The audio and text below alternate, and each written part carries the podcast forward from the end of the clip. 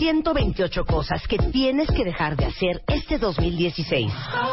Deja de buscar la felicidad en algo o en alguien. Deja de perder el tiempo en internet. Deja de andar a mil por hora todo el día. Deja de pensar que no estás listo. Deja de asfixiar a tu pareja. Deja de rogarle a quien no te pela. Deja de sentarte con la cartera en la nalga. Deja de tragar como una boa. Lo que ya no hay que hacer right now. Revista MOA. Las 128 cosas que tienes que dejar de hacer en 2016. Más, cómo acoplarte sexualmente en pareja. Las virtudes de ser introvertido. Deja de arrastrar tu pasado. Aprende a soltar. Más 160 páginas de amor, ciencia, salud, fuerza e inspiración para este 2016. Una revista de Marta de Baile.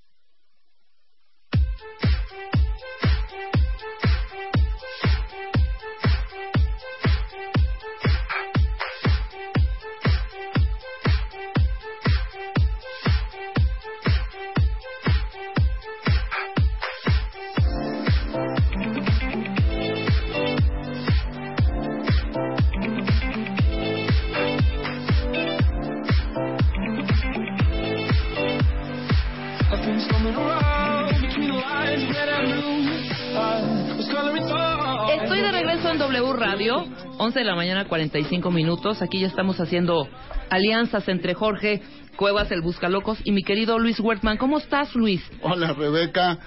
Déjame Pues, presentarte como, como debe de ser. Ya has estado muchas veces aquí en el programa, pero para que la gente te recuerde, Luis es presidente del Consejo Ciudadano de la Ciudad de México.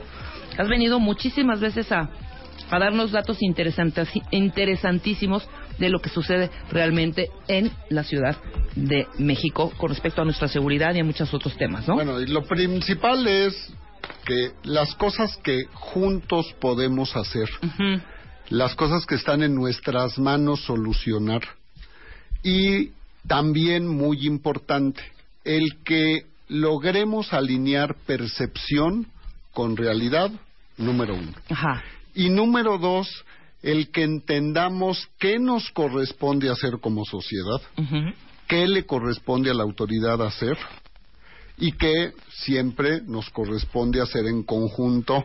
La palabra que siempre hemos dicho, esa corresponsabilidad para lograr vivir mejor.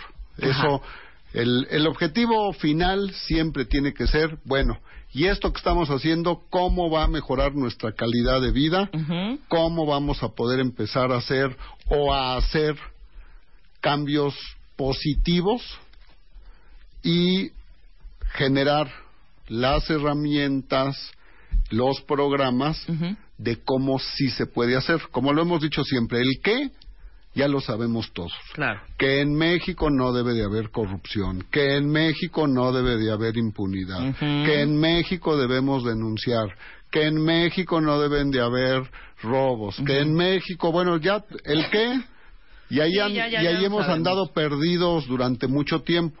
Lo que tenemos que aprender a hacer es cómo hacer para que efectivamente las cosas cambien y cambien positivamente. o, o vamos a decir, si no queremos decir cambien para que no suene tan fuerte, bueno, ¿cómo podemos contribuir para mejorar las situaciones y que todos podamos vivir mejor, empezando por nosotros, siguiendo por nuestros círculos cercanos y así ir A expandiendo general. eh, ¿no? a, a toda la sociedad y entender que somos una sola sociedad, que aquel que piense que porque vive al sur de la ciudad lo que pasa en el norte no es cosa de él, o aquel que es hombre y que piense que como no es mujer, por eso él no tiene que estar pendiente de situaciones, o aquella que piense que como es mujer, lo que le pase a un hombre no es, es el entender que somos unos, uno solo,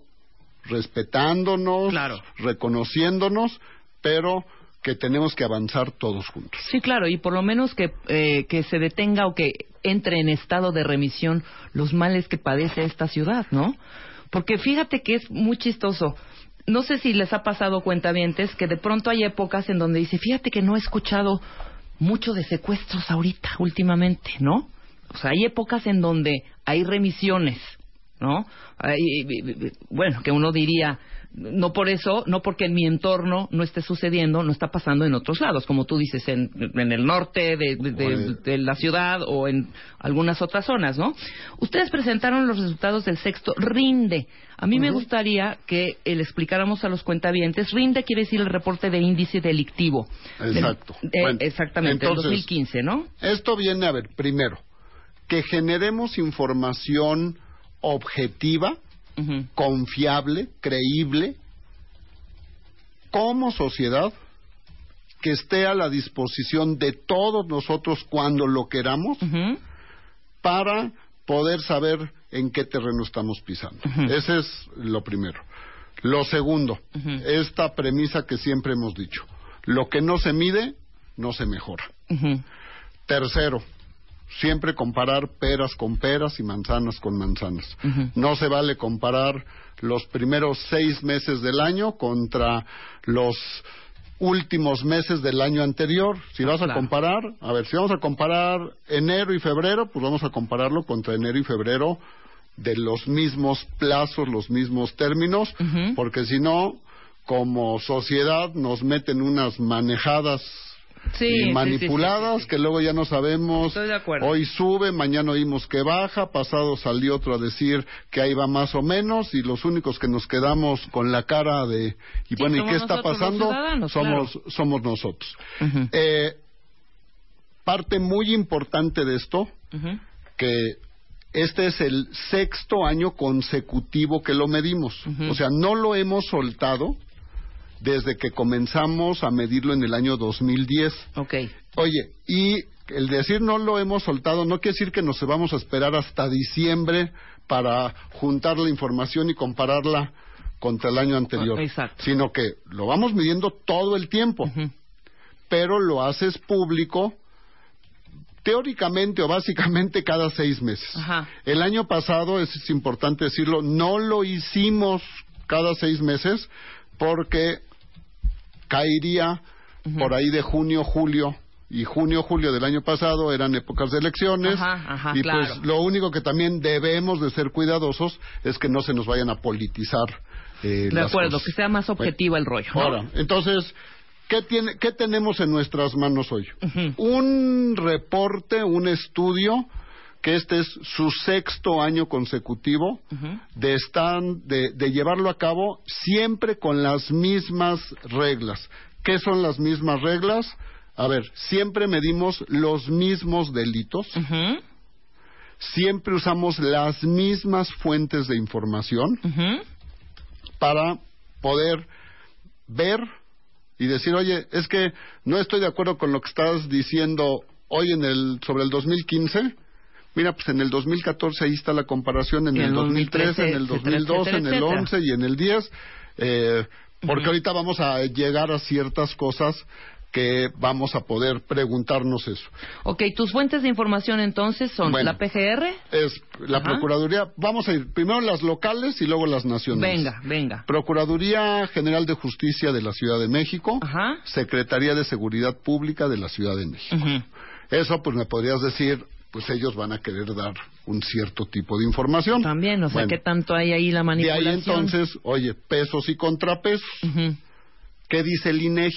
Yo Ujú. creo, y estoy convencido, no creo, que el INEGI es, si no la, una de las instituciones con mayor credibilidad que existen en nuestro país. Sí, estoy de acuerdo.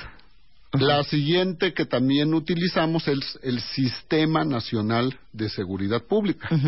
Entonces dices, bueno, a ver, uso dos locales y dos nacionales, Nacionales. y a ver si concuerdan una con la otra.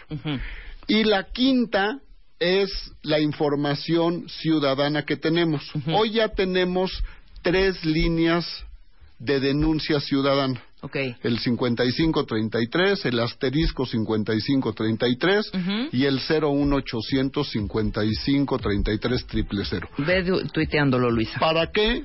Para que esta, esta, aunque no es y no maneja todos los números. Manejas las tendencias, que es importantísimo. Perfecto. Déjame hacer una pausa rapidísimo, Luis. Regresando, vamos a hablar precisamente de los crímenes que bajaron de 2010 a 2015 y cuáles son estos. Regresando todo esto con Luis eh, Wertmann, que es eh, presidente del Consejo Ciudadano de la Ciudad de México. Marta de baile, transmitiendo en vivo.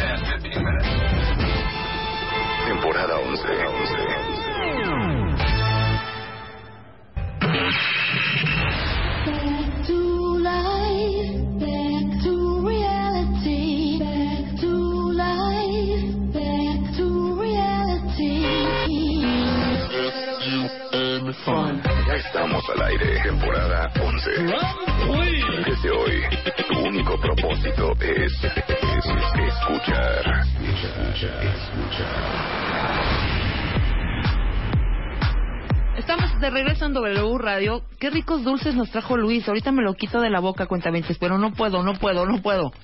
Estamos hablando, precisamente, ya vamos a ponernos serios, de cómo anda la ciudad y el crimen. Y justo ahorita, eh, Luis Wertmann, que es presidente del Consejo Ciudadano de la Ciudad de México, nos vino a presentar los resultados del sexto RIN, del reporte de índice delictivo 2015 que nos permite a todos nosotros, a los ciudadanos cuentavientes, conocer las tendencias de los principales delitos que afectan a las personas en la Ciudad de México. ¿Y Esto por- no es nacional. ¿Y por qué es importante decir en la Ciudad de México? Miren, somos una sociedad muy diferente al resto de nuestro país.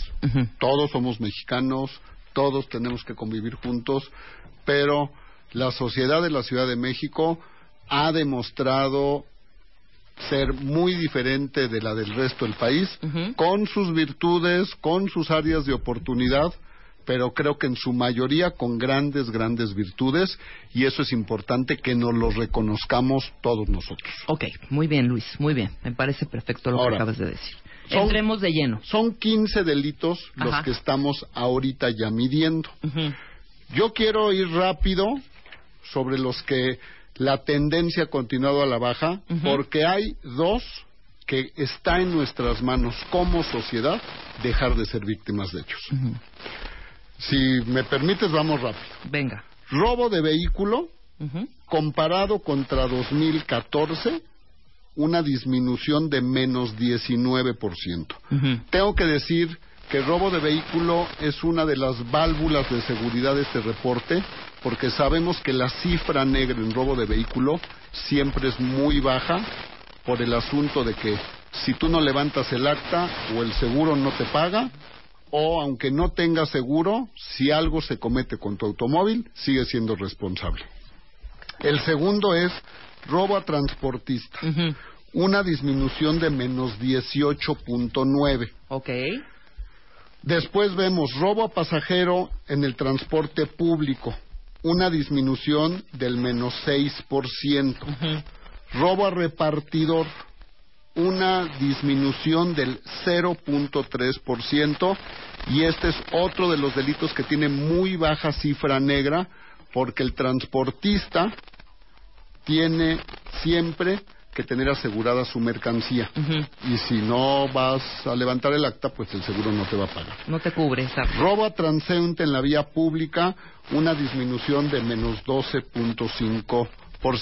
Aquí estoy seguro que muchos de los que nos están escuchando dicen, pues sí, pero esa hay mucha cifra negra, efectivamente, pero también hace un año había mucha cifra negra, hace dos, hace tres y hace cuatro, entonces lo importante es seguir viendo la tendencia. Y repito, es una tendencia que va a la baja, aunque si a alguien lo asaltaron ayer, él es el primero que tiene derecho a no estar de acuerdo. Ok. Secuestro, una disminución de menos 11.3% y vemos que es una tendencia a la baja. A la baja, Que Eso es lo más importante. Robo a casa habitación, una disminución de menos 8%. Ujú. Robo a negocio, una disminución de menos 3.5%. Ujú. Lesiones dolosas por disparo de arma de fuego, una disminución del 0.6%. Ujú. Y vamos ahora sí a los tres que tuvieron un alza. El primero que pido, Rebeca, que no nos estacionemos ahorita y cuando queramos lo analizamos. Yo pero creo que es sí. robo a cuentavientes saliendo del cajero de la, de la sucursal bancaria, que tuvo un incremento del 42%. ¿Y por qué digo que no nos estacionemos ahorita? Porque aquí sí es un llamado a las instituciones bancarias y a las autoridades a que trabajen desde lo que está sucediendo dentro de las sucursales bancarias, que vemos que se han relajado las medidas hasta lo que pasa fuera de la Pero sucursal. relajado, relajado, mi querido Luis. Yo ayer pasé a dos bancos en una avenida que se llama Revolución. Uno es Banamex y el otro es Santander. Ninguno de los dos, ninguna patrulla, no tenía ningún elemento de seguridad los bancos. No hay ni siquiera, de verdad, ni siquiera un asistente o alguien de seguridad de, de Por- privada. no hay nada. Esto nos da, por eso, por eso decimos eso, y aquí sí es, oye, como tú lo dices, como sus clientes, pues pedimos que estén al pendiente. No, por supuesto, por Oye, supuesto. y por el otro lado, a la autoridad, bueno, pues como ciudadanos, pues que estén al pendiente. Ujú. Y en el momento, el día que quieran, platicamos en específico de este. Sí, platicamos de este que es un tema serio, también hay que profundizar. El siguiente, El- el que también siguiente- es cosa seria. ¿eh? El siguiente es el homicidio. El homicidio tiene un incremento contra el año anterior del 14%. Ujú. Y aquí sí es donde nos detenemos. Ocho de cada diez homicidios en la Ciudad de México, y hay que ser muy reiterativo, en la Ciudad de México, suceden entre particulares. ¿Qué quiere decir? No tiene ninguna relación con el crimen. Ocho de cada diez suceden por peleas entre cuates, por celos, Crímenes por pasionales. cosas pasionales, por venganzas de la semana pasada esta semana, por casi casi bullying, Ujú. ¿qué quiere decir? Como perdió mi equipo de fútbol, se enoja con el otro, saca una pistola y lo mata. O sea, quiere decir que está en nuestro entorno, que es gente que vemos que no tiene nada que, nada que ver con el crimen, ¿eh? Oye, Sí, sí, sí. alguien me preguntó, bueno, también a veces entre los rateros se conocen y eso qué, eso es crimen. O sea, esto es gente que va a una fiesta y a una fiesta conocida y Sí, que en la fiesta uno de ellos trae una pistola y porque se le pasaron las copas se la vacía al otro. La mayoría de los crímenes, de los homicidios, pasan viernes en la tarde, sábados y domingos. En más de un 75%, tanto de las víctimas como de los victimarios, abuso del alcohol. Entonces, si no entendemos que aquí tenemos un problema como sociedad, en cómo estamos conviviendo, en cómo nos estamos comportando, aquí, aunque la autoridad quiera o haga algo, no está en sus manos. ¿Por qué? Ahora sí que es más seguro subirte a un autobús que no conozcas a nadie A las 10 de la noche, claro, que, que ir a una fiesta a el una sábado. fiesta de tu círculo de tu conocidos este un sábado ¿por qué? pues porque resulta que los que nos estamos matando somos entre nosotros Ok. y entonces esto es importantísimo que nos caiga el 20 que lo entendamos Ujú. ahora ¿cómo se soluciona esto? uno tenemos que son muchas cosas como dicen multifactorial Ujú. pero tenemos que empezar desde nuestros niños con todos estos programas de civismo, de emprendedurismo, ¿para qué? Para generar una conciencia y una autoestima que sea mucho más alta de la que estamos teniendo. Lo siguiente también, Ujú. el gobierno tiene que hacer, lo está haciendo, pero tiene que continuar y hacerlo más todavía, programas de desarme desarme voluntario. De nuevo, dirigido a la sociedad. Ya sabemos que los rateros no van a ir a dejar sus pistolas o sus cosas, sino a nosotros que sabemos que tenemos en la casa hay una pistola ahí guardada porque el abuelo también ahí la guardó y luego le pasó al papá y todo esto. Decir, todo mundo cree que nadie sabe y todos sabemos en dónde está y así es como hay desgracias y hay terribles situaciones. Yo todavía no sé de una historia que por haber tenido un arma alguien haya sido más feliz. Eh, Ninguna y creo que nadie la puede tener ni, ni la tendrá. Perfecto. Ahora, este, este es uno. Y violación. ¿Cuánto aumentó violación con respecto al año pasado? 33.4%. Y es el mismo caso también, ¿no? Violación es aún peor. ¿Por qué? Porque la mayoría de la gente tenemos esa percepción que la violación es caminando en un Sí, por callejón parte de un desconocido, y no. y salió un enmascarado y yo no quiero decir que no pueda llegar a suceder, pero no es así como pasa en la mayoría de los No, la casos. recurrencia es por parte de un familiar, un amigo, el Familiares. compadre, el padrino, el, el padrastro, etcétera, etcétera. Gente que vive en la misma casa. O sea, gente muy cercana a la víctima. Ujú. Sucede intramuros, ¿qué es intramuros? Adentro de la casa, adentro de la oficina, adentro de la zona de trabajo, adentro del club, adentro de la escuela. Entonces, aquí hay una situación que tenemos que entender que este es un delito de la sociedad. ¿Y qué es, ahora sí, cuál es el remedio y cuál es el trapito? Todas las víctimas te declaran, te dicen cuando están trabajando, ahora sí haciendo su trabajo psicológico para salir del, de ese golpazazo trauma, que, claro. te, que te llevas, que notaban que la persona que los agredió no fue espontáneo el asunto, sino que ya veían cómo las veía, cómo las o los veía, ¿eh? porque 10% de la violación sucede con hombres, Ujú. Para que aquel que piense que eso nada más es privativo de un sexo. ¿eh? Eh, cómo, cómo lo ve, cómo lo toca, cómo le habla, cómo se dirige. Entonces, el, el asunto para evitar una violación es el arma más poderosa contra el violador, es confrontar. ¿Qué quiere decir? Ese sentimiento que la posible víctima o la víctima en potencia está sintiendo, lo primero que tiene que hacer es pedirle a alguien, como dicen, vea con quien más confianza le tienes, y pídele que te valide tus sentimientos. Oye, fíjate que como se me queda viendo fulanito, yo lo veo, lo siento muy raro.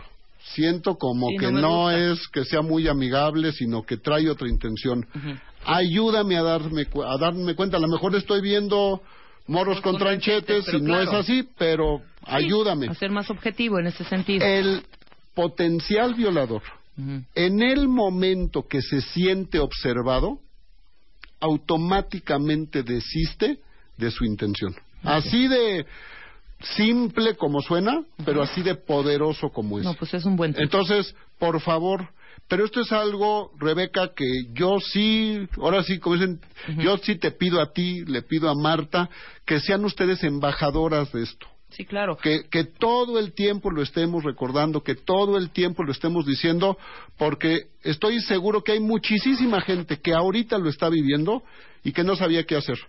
Y como repito, como es gente cercana, Ujú. Oye, pues ¿cómo voy a pensar eso de mi tío? ¿Cómo voy a pensar eso de mi primo? Sí, ¿Cómo voy a no pensar eso, oye, del hermano o del vecino o del jefe o Claro. de alguno? Entonces, importantísimo. Yo te propongo que hagamos un tema sobre esto, Claro. concienticemos, demos cifras reales, traigamos tesi- testimonios y hagamos un programa para que entendamos todo qué es lo que está sucediendo y tomamos las medidas necesarias, ¿no? Eso, eso, pero por favor empecemos. Los Claro. niños, las niñas y los niños que han sido víctimas de violación. ¿sabes qué te dicen cuando le preguntas, ¿y por qué no le dijiste a tu papá o a tu mamá? Porque tenía miedo que me fuera a regañar. Exacto, esa es la ¿Y por qué? respuesta.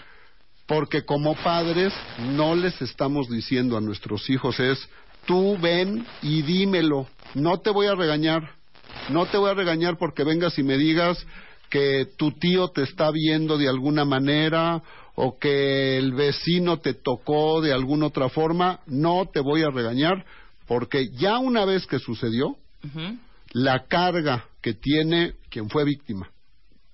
Y aquí sí, el padre o la madre que, que sabe el trauma que pasó un hijo, tampoco se recupera tan fácil. Estoy de acuerdo. Estoy de acuerdo, mi querido Luis. Te agradezco muchísimo que hayas estado acá. Te propongo hacer este programa con Marta. Lo hacemos, no sé, ya, lo más pronto posible. Lo preparamos y denunciar, que es lo importante, ¿no? Hay El- una línea ciudadana, ¿no? El 55 33 55 33 las 24 horas los 7 días de la semana quien considere que necesita apoyo emocional psicológico también lo tienes en el Consejo Ciudadano el apoyo legal y jurídico. Y toda esta información está en el www.consejociudadano.df.org.mx para que lo pueda consultar quien quiera en cualquier momento y poder tener esas cifras que en nuestro parecer están lo más alineadas a la realidad en sus tendencias y que lo principal es lo que se ha mejorado, que así continúe y lo que tenemos que mejorar, qué nos corresponde hacer, cómo lo tenemos que hacer y seguirlo haciendo No, sí, para que, para claro, que vivamos mejor. Perfecto. Te agradezco mucho, Luis. Gracias. Preparamos este programa. 128 cosas que tienes que dejar de hacer este 2016. Deja de buscar la felicidad en algo o en alguien. Deja de perder el tiempo en internet. Deja de andar a mil por hora todo el día. Deja de pensar que no estás listo. Deja de asfixiar a tu pareja. Deja de rogarle a quien no te pela. Deja de sentarte con la cartera en la nalga. Deja de tragar como una boa. Lo que ya no hay que hacer right now. Revista MOA. Las 128 cosas que tienes que dejar de hacer en 2016. Más, cómo acoplarte sexualmente en pareja. Las virtudes de ser introvertido. Deja de arrastrar tu pasado. Aprende a soltar. Más 160 páginas de amor, ciencia, salud, fuerza e inspiración para este 2016. Una revista de Marta de Baile.